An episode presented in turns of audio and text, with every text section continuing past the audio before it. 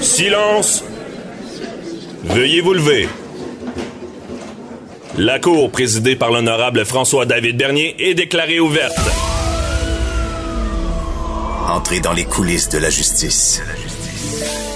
Écoutez, vous serez pas jugé. Ils appellent à la barre les acteurs de l'actualité. Oui, votre honneur. Avec François-David Bernier. Avec François-David Bernier. Avocat à la barre. Cube Radio. Bonjour, bienvenue à l'émission Avocat à la barre. Euh, Aujourd'hui, c'est la journée des questions du public. Posez vos questions sur le 187 Cube Radio euh, ou sur le Facebook. À l'émission, pour vous, euh, très intéressant, on a Maître Pascal Paradis d'Avocats sans frontières qui nous parle de la crise d'octobre et compare ça avec ce qui se passe dans certains pays. Ensuite, Maître Boily qui nous parle des injonctions qu'on a tenté de faire l'association de- de- d'enseignants pour avoir des tests plus rapides. Ensuite, euh, Daniel Henkel, euh, que vous connaissez tous, euh, et euh, c'est le mois de l'inclusion des personnes handicapées au travail. On en parle, qu'il y a de la discrimination, qu'est-ce qui se passe avec ça, comment qu'on peut les inclure? Pour finir, on répond à vos questions. Votre émission commence maintenant. Vous écoutez Avocat à la barre. Cette semaine, c'était les 50 ans de la crise d'octobre. Crise d'octobre, on sait, euh, bon, c'était l'état d'urgence, l'armée qui intervient. Euh, je, vais- vous dire, on en parlait il y a quelques années, puis on disait, ben, c'est- un autre monde. C'était impressionnant à entendre ça, mais là, ces temps-ci, on a vécu quelque chose encore d'unique, de brimer nos droits et libertés personnelles au profit, ben, maintenant, on le sait, euh, c'est au profit de la santé publique. Mais on n'est quand même pas habitué à ça. Et euh, je m'intriguais sur cette crise d'octobre-là, comment ça s'était passé, comment on avait pu vivre ça au Canada? Et je voulais faire un comparable parce que, bon, on sait que euh, c'est des situations, nous, qu'on décrit au Canada, quand on est rimé dans nos droits, arrêté à tort ou quoi que ce soit. Évidemment, on trouve ça scandaleux. Mais en 2020, euh, dans le monde, il y a encore des pays qui fonctionnent comme ça. Ça se passe comme ça. Et on en parle avec euh, Maître Pascal Paradis, directeur général d'Avocats sans, Fron- sans frontières. Bonjour, euh, Maître Paradis. Bonjour, Maître Bernier. Merci d'être avec nous. C'est tout qu'un sujet. Déjà, euh, je sais que vous êtes un, amateur d'histoire. Qu'est-ce qui s'est passé un peu à- durant la crise d'octobre? Oui, oui, c'est vrai que moi, euh, je, je suis un passionné d'histoire et là, ici, ben, on parle d'un événement historique canadien dont institutionnellement, Avocats sans frontières, là, il n'est pas une organisation experte. hein. Vous savez, nous, notre, euh, notre, euh, notre mandat, c'est de faire de la coopération internationale dans le manière, dans le, dans- en matière de justice à travers le monde. Et là, aujourd'hui, cet événement-là, on peut le regarder sous cet angle-là. Donc, on s'extrait de la partie émotive, de la partie politique pour regarder cet événement-là sous un angle, euh, par exemple, de celui du droit international, puis de ce qui se passe ailleurs aussi, puis de ce qu'on a vu ailleurs, et puis de ce que ça signifie, ces événements-là, dans ce contexte historique.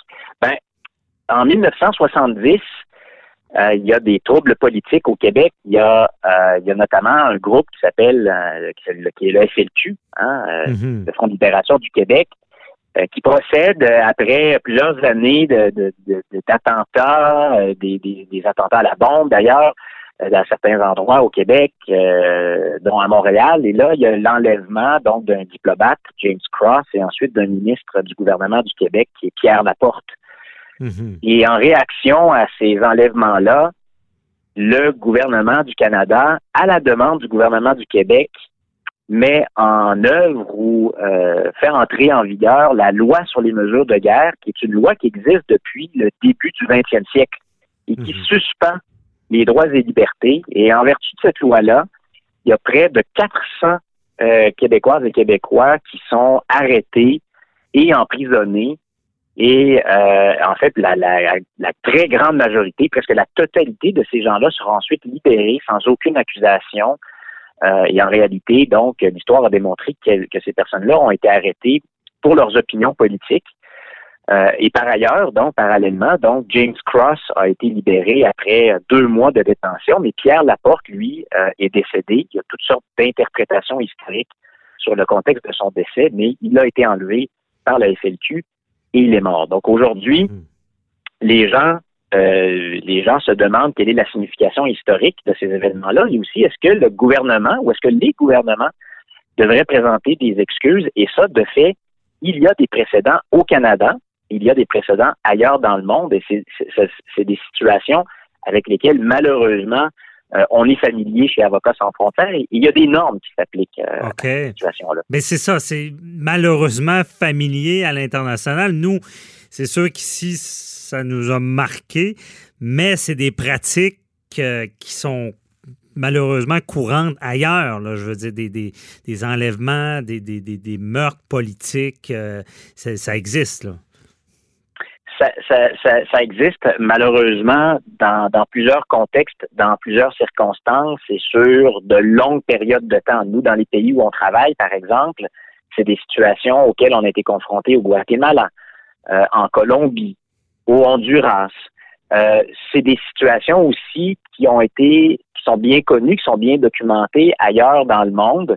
Euh, par exemple, euh, en Afrique du Sud euh, pendant l'apartheid. Puis je nomme cet exemple-là parce que en 1993, un des grands événements déclencheurs de la réconciliation nationale, ça a été le fait que le président Frédéric de Klerk ait présenté des excuses pour le régime de l'apartheid et pour les violations, dont des emprisonnements abusifs, mhm. qui, ont qui, ont ensuite été suivis par des excuses de Nelson Mandela pour les crimes ou les, euh, les violations qui auraient pu être commises donc par euh, les forces notamment de, de l'ANC. Euh, on l'a vu aussi au Brésil, là, pendant pendant l'époque de la dictature. Il y a eu des emprisonnements abusifs massifs et là, il y a eu des excuses qui ont été présentées ensuite par le gouvernement. Donc, mhm. ici, la question, c'est de savoir qu'il y a des droits fondamentaux qui ont été violés. Bon, d'un côté, il y a eu, il y a eu, il y a eu une mort d'homme. Et ça, c'est très grave. Mais ça, c'est la responsabilité d'individus. Hein? Puis donc, ça, c'est la question ici, c'est la question du droit criminel. C'est un crime. Ouais.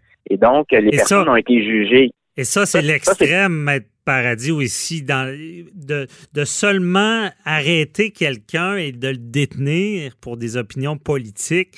C'est un crime grave, je veux dire, à l'international, j'imagine. C'est un crime, c'est une violation très grave des droits humains. Donc, le, le pacte sur les droits civils et politiques le Canada n'y avait pas encore adhéré à l'époque, mais il existait déjà. Puis au Canada, il y avait ce qu'on appelle la Déclaration canadienne des droits. Mais toutes ces normes-là prévoient qu'on a tous, vous, moi, tous les citoyens et les citoyennes canadiennes, on a le droit à la vie, on a le droit à la liberté, puis on ne peut pas être arrêté pour n'importe quelle raison à n'importe quel moment. Donc, le droit à la liberté ici a été violé, puis ça, c'est un des droits les plus importants. Mm-hmm. Et ça, c'est l'État qui en est garant ce droit-là. C'est ça la différence. Ici, c'est, c'est le gouvernement, c'est l'État qui doit s'assurer que personne qui va être privé de sa liberté sans raison. Quand, il, y a, mhm. quand il y a une situation d'urgence, là, le, droit aussi, puis les normes prévoient que il se passe quelque chose d'extraordinaire, donc là, il faut réagir, puis là, on est obligé de prendre des mesures. Comme on voit en temps de pandémie. Là. ben oui, justement, vous avez fait l'exemple avec la pandémie. Alors, c'est le cas actuellement, il y a une urgence, puis on dit, Oups, il y a un certain nombre de droits qu'on va réduire parce qu'on est obligé, parce que c'est pour protéger le bien public. Mhm. Mais ça, il y a trois conditions pour faire ça qui sont établies maintenant par le droit international. Il faut que tu prennes les mesures qui sont strictement nécessaires pour contrer l'urgence, pour gérer l'urgence. Mhm. Deuxièmement, il faut que les mesures que tu prennes, que tu prends, soient proportionnelles, puis soient les moins restrictives possibles des droits et libertés. Il faut vraiment que tu fasses attention de ne pas violer inutilement les droits fondamentaux. Puis troisièmement, il faut que ça soit non discriminatoire. Mm-hmm. Ici, tout porte à croire qu'en octobre 70, il y avait une urgence. Il fallait faire quelque chose, mais que probablement, euh, quand on regarde ça, dans, même dans, placé dans son contexte, les mesures n'étaient peut-être pas strictement nécessaires, ni proportionnelles ou le moindrement restrictives, ni non discriminatoires, parce qu'ici, elles ont visé des gens principalement pour leur opinion politique. Même les services de police qui les ont appliqués, donc à mhm. Montréal et, euh, et, au Québec, ont dit, écoutez, nous, on avait une liste de quelques personnes à arrêter, puis finalement, on en a 400 qui ont été arrêtés. Donc, est-ce que c'était est-ce que c'était strictement nécessaire? Probablement pas. Donc, c'est pour ça qu'il y a des gens qui disent aujourd'hui il y a eu une violation grave des droits humains, celle du droit à la liberté et celle du droit de ne pas être emprisonné mhm. sans raison, puis d'avoir droit à un processus équitable. Donc, il faut présenter des excuses Mais euh, d'ailleurs- pour ces violations-là. Oui, c'est ça. Puis c'est- ces excuses-là euh, semblent très importantes. Puis je pense que dans, à l'international, il y a des dossiers où est-ce que les populations veulent des excuses. C'est arrivé, ça s'est fait, mais c'est quoi l'importance de ces excuses-là?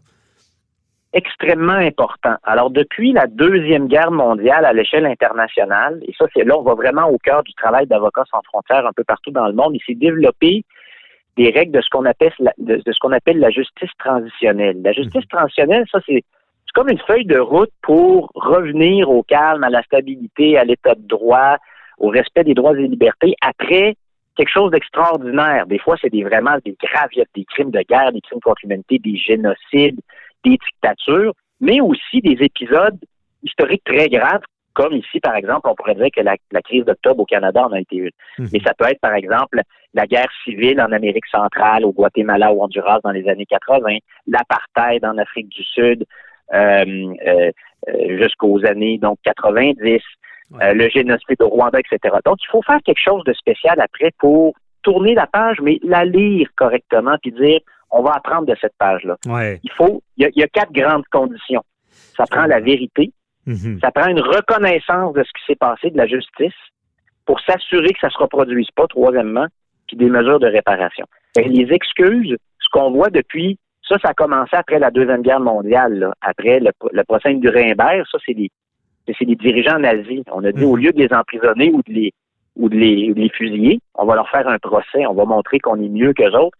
Puis on s'est rendu compte que des excuses par un gouvernement, par les autorités en place ou par les gouvernements suivants, c'est extrêmement important pour guérir la blessure, pour se réconcilier avec l'histoire, pour reconnaître que, OK, ça, là, c'était vraiment une erreur, on n'a on pas fait ce qu'on aurait dû, puis on veut plus que ça se reproduise.